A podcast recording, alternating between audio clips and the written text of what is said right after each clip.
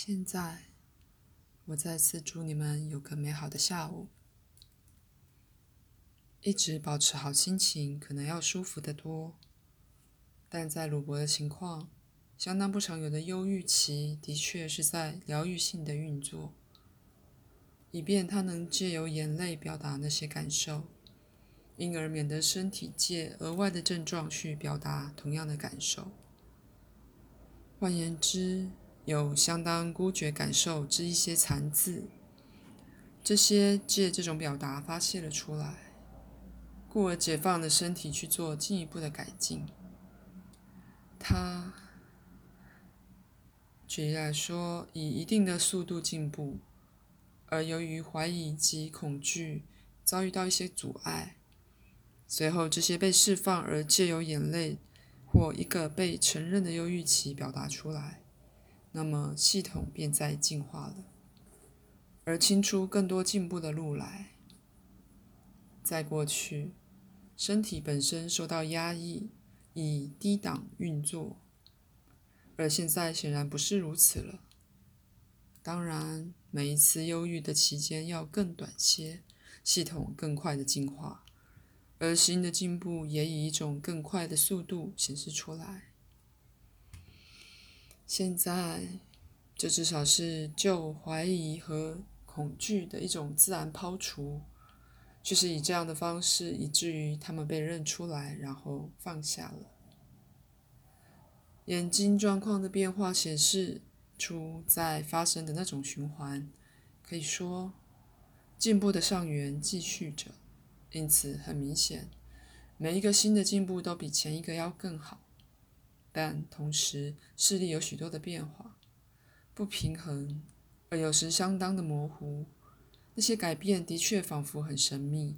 鲁伯并未一直在看他自己的眼睛，因而那神秘不知怎的被视为理所当然。首先，他对眼睛的运作非常不了解，他没花功夫或试着去想弄明白这种进步该有的先后次序。或他们该如何发生？不过右腿却是明摆在他眼前的，非常容易看见，因此他常常将其位置与另一条腿比较，而不看好它。这必会导致他去考量那些仿佛挡着路的障碍。身体能疗愈那条腿，就与他能疗愈眼睛一样容易，也与他能疗愈褥疮一样容易。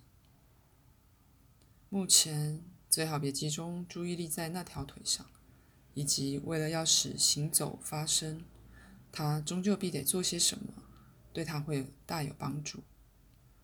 如果他偶尔想象他的行走会发生的像他的念头来来去去那么轻易与自然，并且以他视力运作的同样神秘方式，当他突然较清晰了，而他阅读的更快的多时，快速阅读很快的就会是他的正常状态了。今天他照了镜子，的确是很大的进步，一个非常重要的议题。还有你建议他每天短短的这样做，且微笑，也是一样重要。他显示出鲁伯自己已经准备好面对他自己，至少愿意仁慈的看自己。当然。口红是个绝佳的点子，还有眉笔，因此他开始像以前一样在乎他的脸。听来或许显得很怪，但脸上的表情正确的反映出内在的自我形象。即使当他并不想微笑时，一个微笑也会建立他的自我形象，并影响整个的身体状况。鲁伯已经被治愈过与断腿一样复杂的状况。我能问个问题吗？可以。你对我们昨天的讨论，关于由现在改变过去，有什么要说的吗？我觉得赛斯一定会同意真对他说的话的版本，而非我的版本。那非常难解释，因为实际上发生的事，有时与仿佛发生了的事是如此的直接相反。你不只就改变或扩大你关于过去的想法或信念，你还替自己，有时也替别人改变了过去事件的本本身。如果你记住，不管表面看来如何，所有的事件基本上都是主观的，或许对你有帮助。他们的客观性在某种焦点上发生，而当当焦点改变，事件也随之改变。